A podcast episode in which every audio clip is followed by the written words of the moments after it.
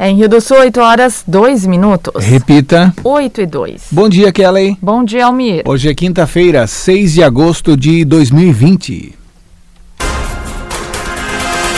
Você confere no Jornal da Manhã de hoje: mulher com Covid-19 é flagrada pela Polícia Militar descumprindo quarentena em Rio do Sul. Teste feito em bebê que nasceu morto em José Boatê confirma a contaminação por coronavírus. Com mais de 40 casos confirmados, indígenas reclamam de falta de suporte no enfrentamento à Covid-19. PL sugere que aumento de tarifas dos serviços públicos durante a pandemia seja vetado. Mais de 160 pessoas em Rio do Sul são abordadas por falta de máscaras ou por uso incorreto. Tribunal de Justiça de Santa Catarina suspende tramitação do impeachment de Moisés. E ainda, o Ministério Público acompanha a situação em asilo são Vicente de Rio do Sul após um óbito por coronavírus. Está no ar o Jornal da Manhã. Na Jovem Pan News Difusora, a rede da informação. Na Jovem Pan News Difusora, direto da redação. 8 e 13, vamos à redação com as primeiras informações de trânsito e polícia. Cristiane Faustino, bom dia.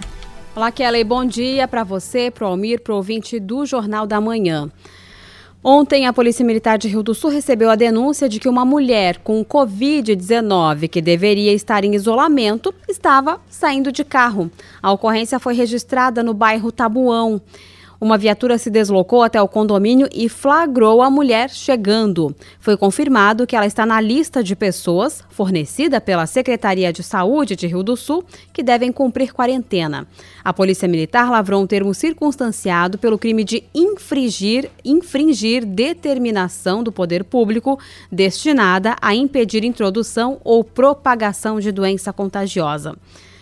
Às duas e meia da tarde, no KM 140 da BR 470 em Rio do Sul, houve uma colisão frontal entre uma Toyota Hilux de São João do Meriti e uma Toyota Iris de Joinville.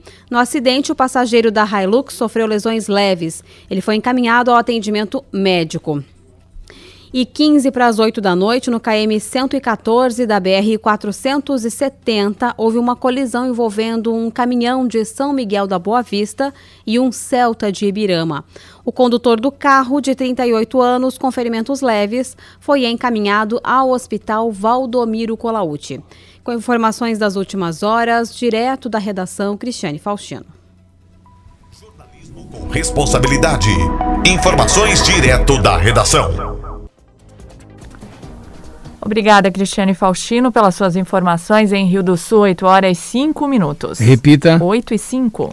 Após o Asilo São Vicente de Paulo de Rio do Sul informar que teve o primeiro óbito por complicações do novo coronavírus e mais de 20 exames positivos, Ministério Público de Rio do Sul orienta que sejam adotadas medidas preventivas para evitar o contágio da doença.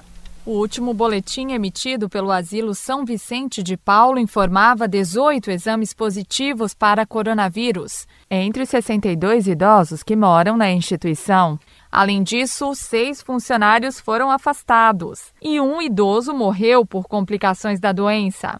Dos 18 contaminados, dois foram levados para casa e recebem os cuidados da família. Mais 12 internos sem a doença também foram levados para suas residências por precaução por estarem no grupo mais vulnerável ao risco. Os boletins diários são acompanhados pelo Ministério Público de acordo com a titular da Sexta Promotoria da Comarca de Rio do Sul, Caroline Veloso. As primeiras orientações antecederam o registro de casos. Além das restrições de visitas e mudança na dinâmica do contato com familiares, a promotoria também recomendou que todos aqueles que tivessem condições fossem levados para casa. Então nós temos de fazer visitas, inspeções anualmente, né? Durante essa pandemia nós mantivemos um contato com a administração do lar, é, apresentando orientações, mas de questão técnica, nenhuma recomendação específica ou expressa ou oficial, digamos assim, mas é, solicitando um apuramento na, nas condições de, de controle das visitas, né? Então, na, na verdade, nós apenas orientamos para que fossem seguidas as orientações da vigilância sanitária, com o reforço na orientação aos funcionários, com reforço à questão da higienização dos ambientes coletivos, com a disponibilização de álcool em gel e limpeza mais reforçada e orientação bem específica àqueles que precisam circular, entrar e sair no ambiente. E também com a limitação das visitações dos familiares, aqueles que resolvessem que decidissem por trazer o idoso para a família, não teria problema, né? Aquele, aquela família que pudesse permanecer com o idoso por um tempo prolongado, mas o retorno ao lar não seria possível até o controle da, da pandemia. A pandemia foi se prolongando, o isolamento social foi se perpetuando, que possibilitou uh, telefonemas, ligações de vídeo, chamada e até mesmo alguns idosos também já foram residir com seus familiares. A promotora reafirma que continuará acompanhando os desdobramentos na casa de idosos e que a atual realidade não põe a instituição em risco de interdição cabe mais a questão da, da consciência pessoal daquele que entra e sai, que não é o idoso. Então, o idoso ele está desde o início da pandemia, ele não teve circulação. Quem circula são os servidores, os, os funcionários. Então, esses é que necessitam ter uma orientação. Muitos foram afastados por conta da doença, né? Outros tiveram de ser contratados, mas não há uma, uma indicação de interdição do do lar, porque é, nós precisamos que esse serviço continue sendo prestado, as famílias necessitam, os idosos também. Segundo informado pela direção, o primeiro caso confirmado foi de uma funcionária em 16 de julho. No mesmo dia, foram testados todos os outros idosos e funcionários que, na oportunidade, tiveram os testes negativados. Mas, ainda de acordo com a nota, nos dias 18 e 19 apareceram os primeiros sintomas. E então, no dia 22 de julho, foi feita a contraprova e houve a constatação de um exame positivo. Foi então que a direção autorizou exames pagos de PCR, que são mais completos em laboratório particular, onde os sintomas atestaram a doença em 18 atuais internos. A direção do asilo manifestou preocupação com toda a situação, conforme expõe a administradora Lourdes Claudino. Continuamos com todo cuidado, trabalhando, né? Além das máscaras N95, usamos as viseiras dos funcionários, todos com a máscara, a viseira de acrílico, além do jaleco. Ela também ressalta a importância dos funcionários que estão na linha de frente junto aos idosos. E a equipe permanece unida e solidária, enfrentando com amor a profissão e os perigos que essa doença traz. Assim, quando o dia parece exaustivo, que a gente a gente se apega a essa equipe que chega com ânimo e coragem, sabe, motivando uns aos outros distraindo os idosos, sempre interagindo com eles, fazendo brincadeiras. Uma equipe incansável. Acho que se superam a cada dia. Da Central de Jornalismo, Kelly Alves. Em Rio do Sul, 8 horas 10 minutos. Repita. 8 e 10. Na Jovem Pan News Difusora. A previsão do tempo com o meteorologista Leandro Puchalski. Bom dia, bom dia a todos os nossos ouvintes. Bom, mais uma vez vamos ter domínio de massa de ar seco nessa quinta-feira, pessoal. Portanto, nem a condição do tempo, nem a condição das temperaturas mudam muito em relação ao que a gente vem vivendo, né? Um amanhecer ameno, dependendo da região, um pouco mais frio, um pouco menos frio, mas com sol presente ao longo das próximas horas, trazendo outra tarde quente para o padrão da época do ano. Na intensidade das últimas tardes também não é muito diferente, não. Tem sim alguns municípios agora no começo da manhã com nevoeiros, com algumas nuvens baixas, mas nessas regiões, que não são muitas, aonde isso ocorre, o sol aparece gradativamente ao longo das próximas horas, tá? A semana ela vai seguir assim, né? Então ela tem numa sexta-feira a presença do sol, não tem muito que acrescentar para vocês, né? Sol presente, tomando conta da maior parte do dia, a temperatura da tarde é, subindo, fazendo um pouco de calor para o padrão da época do ano, ou seja, nada muito diferente. Inclusive, pessoal, a gente tem esta condição prevista é, para o fim de semana que se aproxima, nada diferente no sábado e no domingo. A previsão é que entre na semana que vem essa característica de sol e tempo seco, até mesmo na semana que vem a temperatura das tardes sobe mais do que já faz nessa semana. Então a gente segue ainda por alguns bons dias dentro desse, podemos chamar aí na prática, veranico de agosto. Quando deve mudar? Olha, pessoal, lá pelos dias 13, 14 de agosto, ou seja, lá na metade da semana que vem, a gente pode ter alguma mudança de tempo, mas isso é informação para a gente conversar com calma na sequência dos boletins, tá bom? Com as informações do tempo, Leandro Puchalski. A previsão do tempo, ética e profissional. Aqui na Jovem Pan News Difusora. Em Rio do Sul, 8 horas 12 minutos. Repita. 8 e 12. E em instantes no Jornal da Manhã, com mais de 40 casos confirmados, indígenas reclamam da falta de suporte no enfrentamento à Covid-19. E as informações do esporte com Ademir Caetano. Rede Jovem Pan News. Pingos nos Is. Augusto Nunes, José Maria Trindade colocam os pingos nos Is. Os principais assuntos do dia e a melhor análise você encontra na Jovem Pan. Os Pingos nos Is. De segunda a sexta, às seis da tarde. Horário de Brasília. Esta é a Jovem Pan News. News. 24 horas no ar. Com as notícias do Brasil e do mundo. Jovem Pan News. A marca da notícia. Jovem Pan. A Jovem Pan News Difusora é a única emissora de notícias do Alto Vale do Itajaí. O conteúdo local inicia já nas primeiras horas da manhã e vai até o início da noite. Isso sem contar que temos os grandes profissionais da rede Jovem Pan News sediados em São Paulo e espalhados por todo o Brasil e mundo. Você já sabe. Ouviu a notícia aqui na Jovem Pan News Difusora? Pode compartilhar. A responsabilidade na informação é o nosso forte. Jovem Pan News Difusora, a rede da informação. Jovem Pan. Pingos nos Is. Augusto Nunes, José Maria Trindade colocam os pingos nos Is. Os principais assuntos do dia e a melhor análise você encontra na Jovem Pan. Os Pingos nos Is. De segunda a sexta, às seis da tarde. Horário de Brasília. O Dia dos Pais está aí e é comum ficarmos em dúvida sobre o presente. Na Foto Marçal você encontra a mais completa linha em instrumentos musicais, seja para o pai profissional ou para aquele artista de fim de semana. Violões, bateria, instrumentos de sopro, gaita, acessórios diversos e muito, muito mais. Dia dos Pais é com a Foto Marçal. Criatividade na hora de presentear. Mais informações pelo 35210514 ou nas redes sociais do Marçal. De segunda a sábado, Edson de Andrade comenta as principais notícias no quadro Opinião. Primeira edição do Jornal da Manhã Local. Depois o Território Difusora. E por fim no Resumo Difusora. Opinião forte, corajosa e decidida. Opinião com Edson de Andrade. Mais um programa de sucesso da Jovem Pan News Difusora. A rede da informação.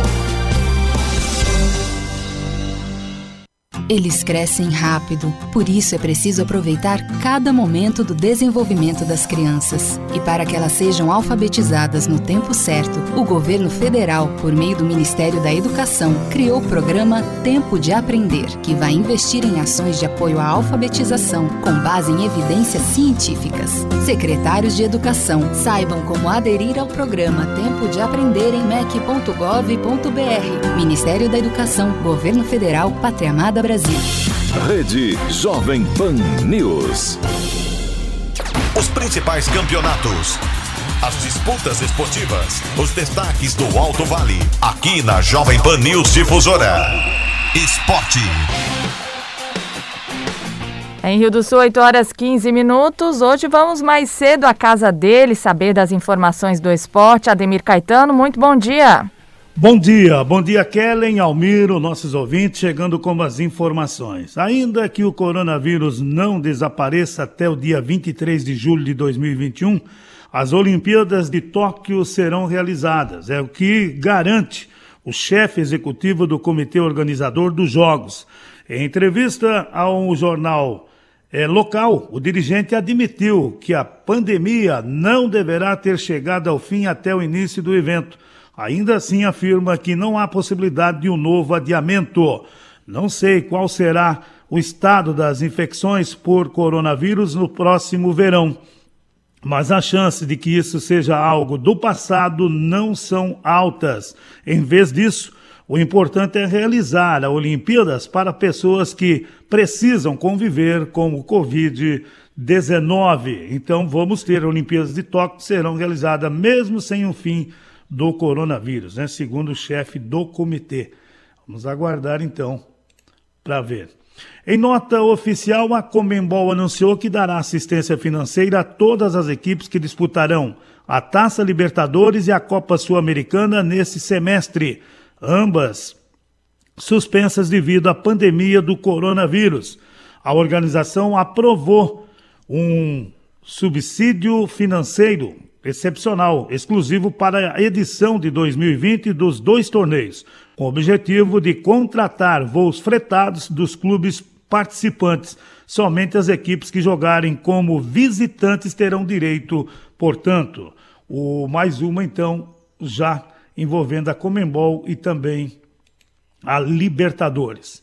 O Superior Tribunal de Justiça Desportiva, o STJD, recebeu na última terça-feira o recurso da Procuradoria do TJD do Rio de Janeiro para que seja levado à última instância a discussão sobre o rebaixamento no Campeonato Carioca em ano de pandemia do coronavírus. No dia 14 do mês passado, três semanas atrás, o Pleno Tribunal do Rio de Janeiro decidiu que a Cabo Friense e Nova Iguaçu não seriam rebaixados. Os clubes entendem que em 2020 se encaixa numa eh, exceção em razão das consequências da pandemia, né, que paralisou o estadual por cerca de três meses. Então, e o, claro, prejuízo financeiro e técnico para algumas equipes foi grandiosa. Então a gente vai ficar na expectativa para ver, né? A Federação Mineira de Futebol cancela o troféu Inconfidência. O Cruzeiro abre mão de título e Uberlândia é declarada campeã. Com 13 casos do Covid-19 no elenco do time do Triângulo e sem datas para uma nova partida, a Federação Mineira de Futebol decide por encerrar definitivamente o torneio. Então, o campeão né, é a equipe do Uberlândia. Josualdo Ferreira não é mais o técnico do Santos. O português de 74 anos não resistiu aos maus resultados e à eliminação precoce do Campeonato Paulista. Ainda nas quartas de final e foi demitido. A decisão foi comunicada ontem, a quatro dias da estreia do Santos no Campeonato Brasileiro. Cuca, que trabalhou no Peixe pela última vez em 2018, é o nome mais cotado para a vaga e já conversa com o clube. Depois de dias de pressão e incerteza, a diretoria se reuniu com o Gesualdo Ferreira e a sua comissão técnica ontem no CT Rei Pelé para comunicar a decisão. O treinador sequer comandou o treino na tarde de ontem. Então tá aí o Josualdo. Nós comentamos aqui, eu falei na semana passada que dificilmente ele iria continuar, né? E deu o que deu, não deu então para o Josualdo Ferreira foi demitido ontem. No final de semana, nós teremos o início dos campeonatos. O brasileiro da Série C, com a sua primeira rodada. O brasileiro da Série B também. E aqui, até na Série B, nós teremos alguns jogos que serão cancelados ou remarcados, como queira entender. E também o brasileiro da Série A. Eu acho que com, com os resultados e é, ontem tivemos vários estaduais finalizando, né? como lá no, no, tivemos o Campeonato Gaúcho e o Grêmio vencendo o Inter por 2 a 0 e está na final com a equipe do Caxias, o um empate entre Palmeiras e Corinthians 0 a 0 né? Lá é, tivemos o título da equipe do Salgueiro após 75 anos no time do interior é, ganhou o campeonato pernambucano, ontem 0 a 0 no tempo normal, com o time do Itamar Chulo Santa Cruz, e nos pênaltis deu o Salgueiro 4 a 3 Então muita coisa vai mudar nessa primeira rodada do Campeonato Brasileiro da Série A, da B e até da C tem um jogo também que pode que poderá ser remarcado. Eu volto logo mais dentro do território difusora que começa às 10 horas. Na sequência, tem opinião com Edson de Andrade. Ademir Caetano e as informações do esporte. Obrigada, Demir Caetano, pelas suas informações em Rio do Sul, 8 horas 23 minutos. Repita. 8 e 23. Indígenas da comunidade Laclanô, que está localizada entre os municípios de José Boatê, Vitor Meireles e Doutor Pedrinho, reclamam da falta de assistência no combate ao coronavírus. Mais de 40 pessoas estão infectadas pela doença.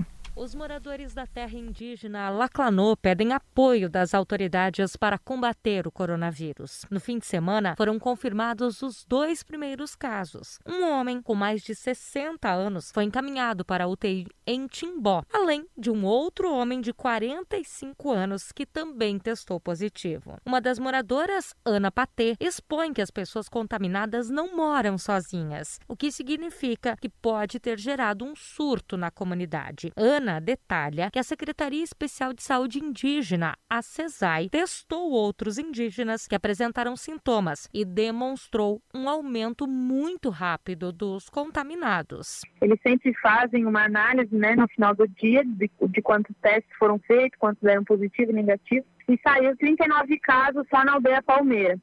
Então, assim, é um surto, a gente ficou muito assustado porque a gente estava se cuidando, né? Tinha barreira sanitária, então desde o princípio da pandemia já foi feita barreira sanitária nas entradas das, das, aldeias, né? Da aldeia Palmeira, inclusive, foi uma das primeiras que teve. Então, os indígenas estavam tomando as devidas, os devidos cuidados, né? E a gente, assim, não sabe de que forma que, que foi, né? Dessas duas pessoas pegarem, assim. Foi, e foi muito rápido, né? De semana passada, que tinha zero para essa semana 44, né? Fora os que fizeram teste. Então a gente acredita que talvez esse número possa aumentar, infelizmente, até por, essa questão cultural de, das pessoas viverem em conjunto. Então tu vai numa casa de uma de um indígena, tu vai ver que não tem, não é uma família de uma ou duas pessoas, são famílias grandes, né? Desde desde anciões até crianças. Para que possam oferecer tratamento e condições dignas, os indígenas procuram apoio do poder público para o atendimento. Ana Patê ainda cobra o repasse de recursos para auxiliar a terra indígena. A escola indígena está sendo como um centro de referência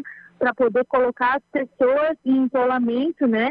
Mas a gente sabe da falta de equipamento, da falta de, de máscara, da, da, falta de álcool gel, da falta de EPIs para os profissionais da saúde, né? Então, a gente sabe do recurso que foi encaminhado para o município de José Boatê e ele é baseado no número de habitantes, né? E nós somos habitantes de José Boatê. Então, estamos nesse número calculado para a verba destinada. O cacique presidente é, interino já foi procurar o prefeito de José Boatê para entregar em mãos também para protocolar esse pedido de testes em massa do, da Comissão de Direitos Humanos da Câmara dos Deputados Federal para que intervenha junto ao município, a todos os municípios, para que trabalhem junto nesse amparo às comunidades indígenas afetadas pelo Covid na terra indígena Laclanô. Ainda de acordo com a moradora da terra indígena Laclanô, Ana Patê, há um desencontro de informações com o registro de casos de Covid-19 no município. Ou seja, as pessoas contaminadas não aparecem em relatórios. Para ela,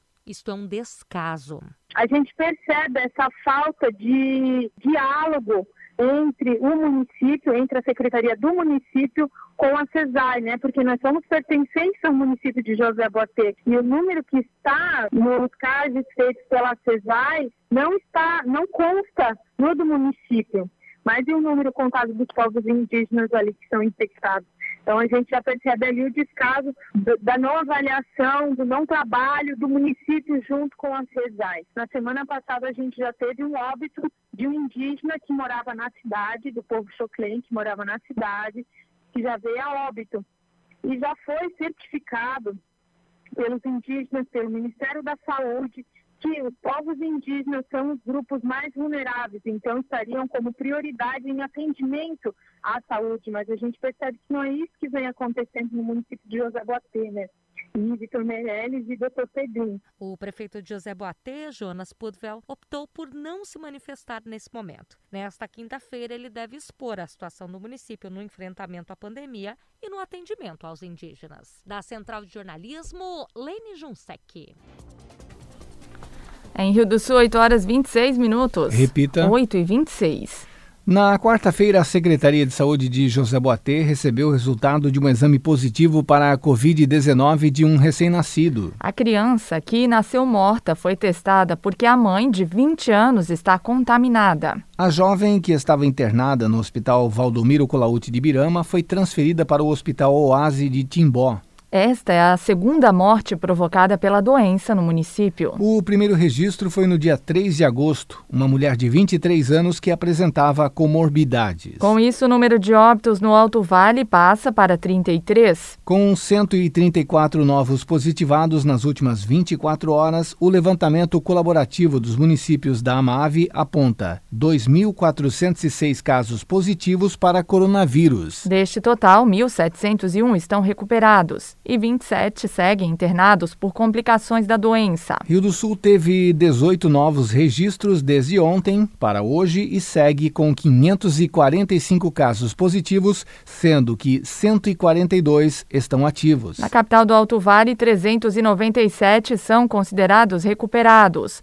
Foram 25 nas últimas horas. O município contabiliza seis óbitos. Conforme o mapa de calor dos casos do município, o maior volume de pacientes com o vírus ativo está no bairro Progresso, com 15, Centro, 13 e Sumaré, com 10 casos ativos. A Guarda Municipal de Rio do Sul já abordou mais de 160 pessoas sem máscara ou usando de forma incorreta. O comandante Robson Ferreira afirma que ainda não foram efetuadas multas individuais. Desde o início da operação em julho, o número de abordagens já passa de 500. Ele destaca ainda o trabalho de fiscalização para evitar aglomerações. A gente recebe muitas ligações aqui no 53, não justificando a falta de atendimento de algumas, mas é para explicar para a população que a demanda é grande em relação à utilização de máscara. A gente recebe denúncias de bairros, da parte central e tudo mais, e a gente tenta fazer uma abordagem geral, tenta conscientizar as pessoas e atuar é, é, de forma integral nisso. Mas é muita ocorrência sobre essa situação de utilização individual de máscara. Mas a gente vem conseguindo né, fazer um trabalho interessante, onde hoje já se observa que é uma minoria que não utiliza, é, pelo menos na nossa é, região central ou frente à viatura, né, vamos dizer assim, que deixa de utilizar a máscara. Então, realmente foram muitas ocorrências, porém, não tivemos nenhuma resistência por parte de algum da população, não tivemos é, problemas na abordagem, todos entenderam, inclusive se desculparam por não estar utilizando no momento, colocaram e atenderam as, as, as solicitações de forma a colaborar com o coletivo. A gente sabe que a utilização da máscara é, é para muitos desconfortável, mas ela é necessária necessária agora, é uma obrigação, a parte do coletivo. Isso é uma ação onde todo mundo tem que estar junto, não adianta culpar a guarda, culpar a polícia militar, bombeiro, polícia civil. Essa é uma ação que a, a comunidade tem que entender e colaborar para que isso aconteça, para a gente poder chegar num resultado positivo logo à frente e que se encerre logo essa parte de pandemia. Fins de semana, a gente recebe muita denúncia aqui de festas clandestinas ou festas em casas e tudo mais de locais privados. Nós estamos atendendo sim, estamos tentando tentando dar conta da demanda. Fim de semana passado, agora, nós encerramos em torno de umas quatro ou cinco peças que estavam ocorrendo no interior de casas, de residências, inclusive em apartamentos. É onde as pessoas também atenderam muito bem a Guarda Municipal, é, colaboraram com a abordagem e encerraram a, a festa, né, a reunião que estava acontecendo. Então a gente não teve resistência por parte da população, a gente não teve nenhuma ocorrência que ocasionou a prisão de alguém. É, até agora as abordagens, apesar de ser um número grande, mais de 500 pessoas abordadas nesse período, é, não teve nenhuma resistência ou uma situação que levasse a um problema maior que fosse para a parte criminal. Fim de semana, todos os domingos estão sendo abordados em torno de de 100 pessoas no parque, até mais, utilizando o parque municipal. No momento, o parque municipal não pode haver qualquer tipo de atividade lá, seja física, seja de lazer, seja o que for. Não é o momento de utilizar o parque. O parque está interditado por força de decreto. É solicitar para a população não ir lá utilizar, que vai receber uma abordagem da guarda, ou a gente vai ter que pedir para voltar para sua casa. Em Rio do Sul, 8 horas 30 minutos. Repita. 8 e meia. O Tribunal de Justiça de Santa Catarina concedeu ontem uma decisão liminar que suspende a tramitação do processo de impeachment contra o governador Carlos Moisés, a vice-governadora Daniela Rainer e o secretário Jorge Tasca da administração. O pedido de mandado de segurança que havia sido impetrado mais cedo, ainda na quarta-feira, alegava que o ato da mesa diretora da Assembleia Legislativa deixou de prever a possibilidade de defesa e produção de provas na fase de admissão da denúncia apresentada. Para falar conosco sobre o assunto está em linha o advogado Marcos Probst, que nesse processo atua como defesa do governador Carlos Moisés. Doutor Marcos Probst, muito bom dia, seja bem-vindo ao Jornal da Manhã. Bom dia, bom dia aos ouvintes. Doutor, é, vale a gente ressaltar, já no início da conversa, que essa liminar concedida ontem, a liminar, que é um instrumento jurídico é, de caráter temporário, ela ainda não entra no mérito do processo, que é a questão do pagamento dos salários dos procuradores. Ela entra na questão do prazo da própria Assembleia Legislativa no trâmite disso. Explica para a gente, por favor. Isso. É importante nós explicarmos é, de forma calma e detalhada para o ouvinte poder entender né, é, é, todo, todo, tudo o que está ocorrendo. Bom, é, no dia de ontem, a, nós ingressamos com mandato de segurança no âmbito do órgão especial do Tribunal de Justiça do Estado de Santa Catarina. É, esse mandato de segurança distribuído por sorteio a um determinado relator.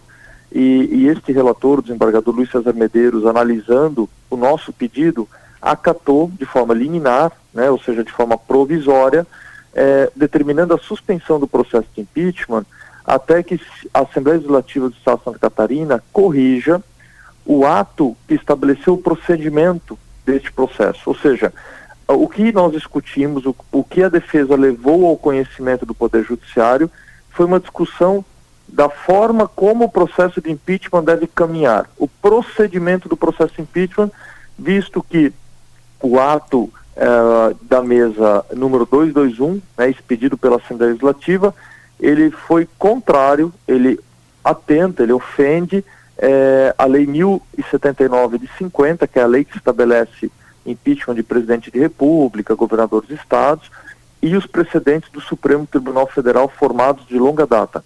Então não se discutiu é, se há, há ou não justa causa, se há ou não ato ilegal praticado pelo senhor governador, até porque a situação é muito clara no campo jurídico de que não existe qualquer ato do governador do estado no processo, isso já foi dito, é, isso, isso é voz comum e corrente entre os juristas, que esse processo de impeachment, ele tem tão somente uma vertente política, porque jurídica não há qualquer, mas o que foi atacado ontem, em específico, de forma pontual, é o rito, é o procedimento, porque de fato que o procedimento imposto pela Assembleia Legislativa do Estado de Santa Catarina foi um procedimento extremamente abreviado e que atenta contra o contraditório e ampla defesa é, das partes envolvidas.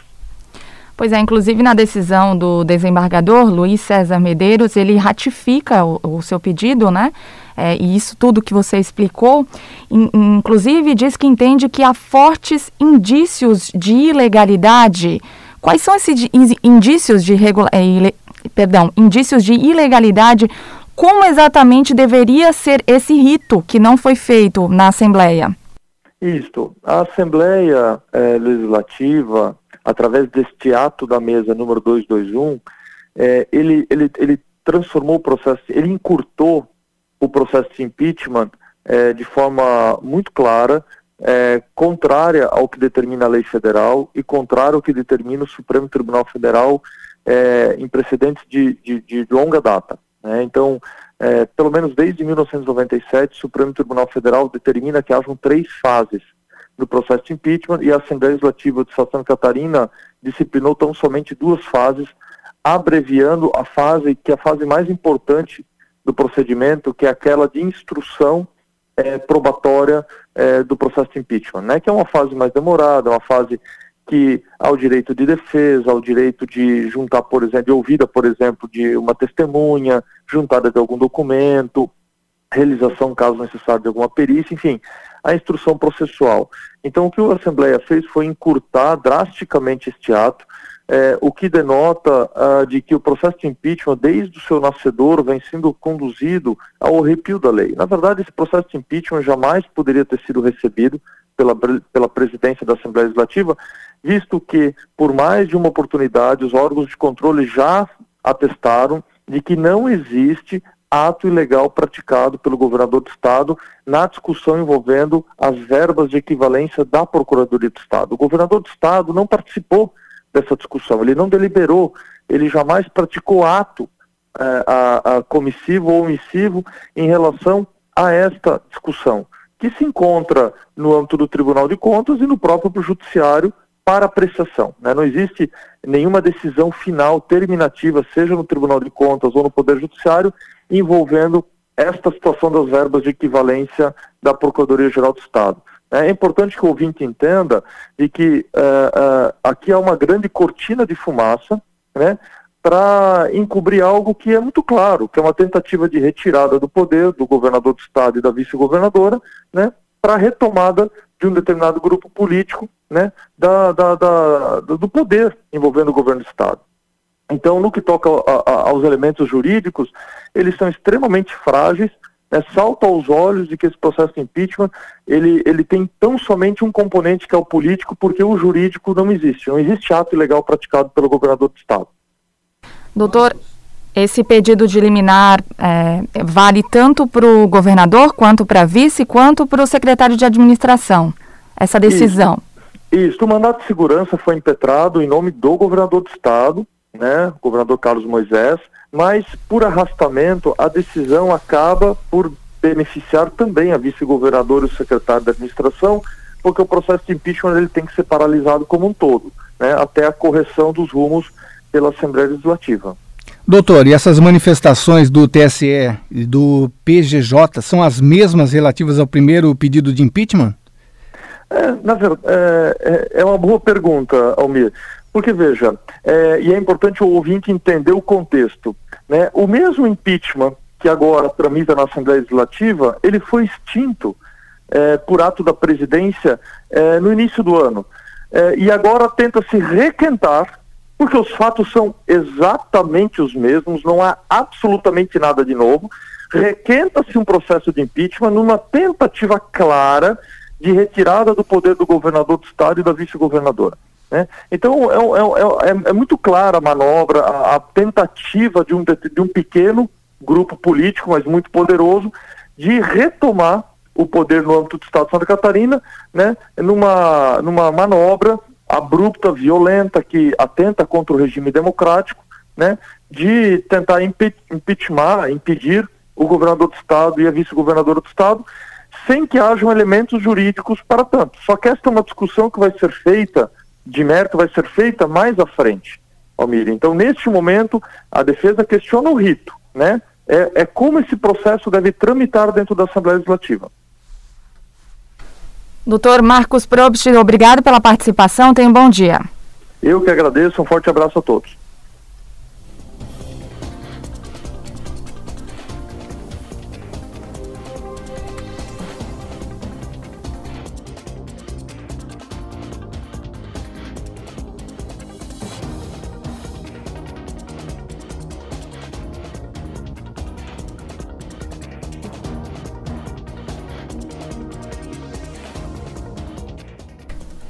Em Rio do Sul, 8 horas 39 minutos.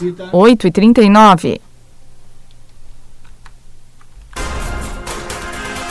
E em instantes, no Jornal da Manhã, PL sugere que aumento de tarifas dos serviços públicos durante a pandemia seja vetado. Rede Jovem Pan News. Você que está me ouvindo, senta aí. Opa! Esta conversa vai ter uma duração de quatro horas ou mais. O quê? Você tá doido? Como assim? Eu tenho várias coisas para fazer. Não tô doido, não. É isso que acontece com mais de 80% da população em todo o Brasil. Cantar Ibope Media apresentou um estudo para entender o consumo e o comportamento no rádio. De acordo com a pesquisa, 83% dos brasileiros consomem rádio com tempo médio de 4 horas e 33 minutos por dia. Uau, é demais isso, hein? Percebeu que você ficou aí ouvindo essas informações de como o rádio é importante para informar, entreter e até mesmo vender o seu produto? Bem, agora eu preciso ir. Pera, pera aí, não para de falar não, tá interessante. Fica tranquilo, que depois dessa mensagem tem um mundo de conteúdo legal para você. Rádio é só ligar. Jovem Pan. A Jovem Pan News Difusora é a única emissora de notícias do Alto Vale do Itajaí O conteúdo local inicia já nas primeiras horas da manhã e vai até o início da noite. Isso sem contar que temos os grandes profissionais da rede Jovem Pan News sediados em São Paulo e espalhados por todo o Brasil e mundo. Você já sabe. Ouviu a notícia aqui na Jovem Pan News Difusora? Pode compartilhar. A responsabilidade na informação é o nosso forte. Jovem Pan News Difusora, a rede da informação. Jovem Pan. De segunda a sábado, você sabe o que fazer para ficar bem informado. Pontualmente, 5 horas. Repita, 5 horas. O Jornal da Manhã começa agora pela Rede Jovem Pan. Os principais assuntos do dia são apresentados pela melhor equipe de jornalismo do rádio brasileiro. Aconteceu, você ouve na Rede Jovem Pan News. Pingos nos is. Augusto Nunes, José Maria Trindade colocam os pingos nos is. Os principais assuntos do dia e a melhor análise você encontra na Jovem Pan. Os pingos nos is. De segunda a sexta, às seis da tarde. Horário de Brasília. E as promoções da Fermac continuam. Lava Jato Steel de 1.700 watts por apenas 650 à vista. Motosserra Steel MS 170 por 760. Soprador de folha Steel a gasolina a partir de 889. Confira estas e muitas outras promoções na Fermac. Fermac concessionária Elite Steel vende assistência técnica. Na Alameda Aristiliano Ramos 678 no centro de Rio do Sul. O fone é o 3521 2100. Rede Jovem Pan News. Opinião sem medo. A verdade como princípio. A responsabilidade como dever. Acompanhe agora o jornalista Edson de Andrade. Olá, amigos, bom dia, tudo bem? Tudo bem, tudo possivelmente bem. Essa novela de querer caçar o mandato do governador do estado de Santa Catarina, ela tem um viés de vários tipos de interpretações. Eu deixo de emitir opinião sobre alguns desses tipos de interpretações porque conheço o ambiente da Assembleia Legislativa, eu conheço a maioria das pessoas que está lá na atividade fim e sei como agem os funcionários públicos que são os que integram a atividade meio. Na hora que eu fico sabendo que algumas pessoas vão integrar uma comissão de impeachment, eu logo considero isso uma indústria. É a indústria da CPI, é a indústria do impeachment, é a indústria que hoje serve para faturar bilhões de reais para pessoas que fazem chantagem. É a indústria dos danos morais que não são danos morais. Algum tempo atrás isso era uma verdadeira febre. Era o motivo que mais fazia com que os advogados ganhassem dinheiro, inclusive proporcionalmente ao que fosse dado como sentença pelo juiz. Então, o regimento interno da Assembleia Legislativa obriga que é, haverá um prazo para que sejam indicados os integrantes dessa comissão que vai julgar a aceitabilidade, né, a admissibilidade do processo de impeachment contra o governador. É, por mais graves que tenham sido os motivos que fizeram acontecer essas compras superfaturadas, pagas antecipadamente, por conta de respiradores e ventiladores mecânicos para UTIs, há muitos hospitais hoje que já receberam os equipamentos e nem deles fazem uso. Mas há hospitais que precisam desses respiradores e desses ventiladores. Pois bem, o que precisa ser dito aqui é que deve haver sinceridade. A palavra sinceridade já está fora do vocabulário brasileiro, português, por conta da malandragem que existe no mundo político. E não é interessante dizer que existe malandragem no mundo político, porque nós precisamos da política adequadamente sincera e correta e devidamente formatada para que nós tenhamos um Brasil que progrida.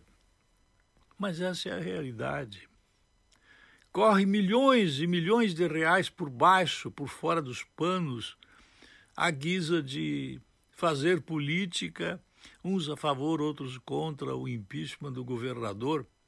E hoje já é tão difícil quanto complexo saber se é verdadeira ou falsa a informação de que o governador de nada sabia respondendo a mesma coisa que respondia Luiz Inácio da Silva, falando que nada sabia sobre os roubos fantásticos, milionários, trilionários que eram feitos em suas barbas é, da frente de um mundo de pessoas que o entronizava no altar das almas mais sérias deste país. Torço para que o governador ele passe por um crivo da verdade. Torço para que os deputados falem a verdade, não se vendam e nem se comprem. Torço para que o pessoal da atividade meio dentro da Assembleia Legislativa não haja como cabo eleitoral para fazer ou para não fazer. Torço para que os funcionários da Assembleia Legislativa que se estiverem todos trabalhando dentro do prédio, não cabem todos lá? Tão grande é a pessoa, tão grande é o número de pessoas que são amigas dos amigos do meu pai, que arrumaram uma boca para mim e eu não preciso trabalhar, eu não preciso bater ponto, eu não preciso comparecer, é, que eu fico assim abobado quando alguém se arrogando no direito se integra no prazer de querer derrubar alguém pelo simples prazer de derrubar. Veja o caso que o, o, o, ministro do Supremo Tribunal Federal, Ricardo Lewandowski, que era o presidente do Supremo e que era também o presidente da comissão do Senado da República, ele teve a ousadia, a coragem, o desplante de fatiar um artigo da Constituição para deixar a Dilma Rousseff terrorista elegível, mas com o mandato cassado.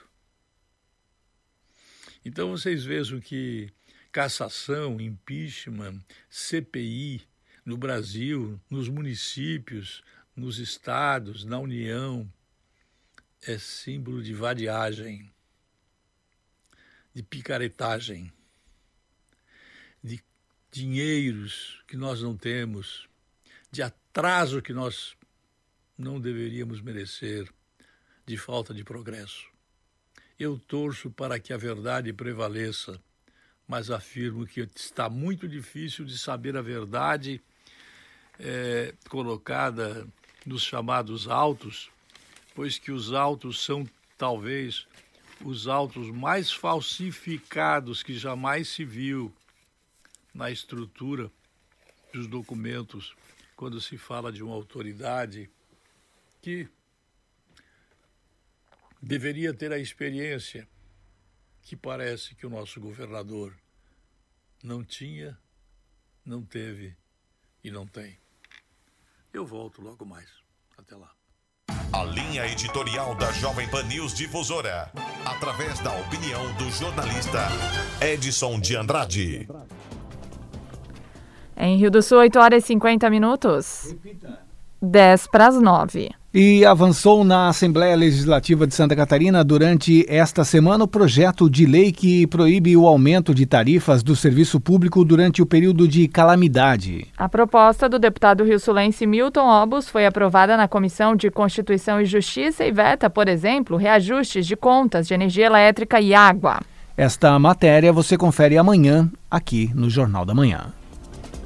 O Jornal da Manhã da Jovem Pan News Difusora termina aqui. Apresentação Kelly Alves. E Almir Marques. Produção Central de Jornalismo do Grupo de Comunicação Difusora. Direção Executiva Humberto Wolff de Andrade. Diretor-Geral e Jornalista Responsável Edson de Andrade. Fique agora com o Jornal da Manhã Nacional, parte 2. A gente volta amanhã. Uma excelente quinta-feira.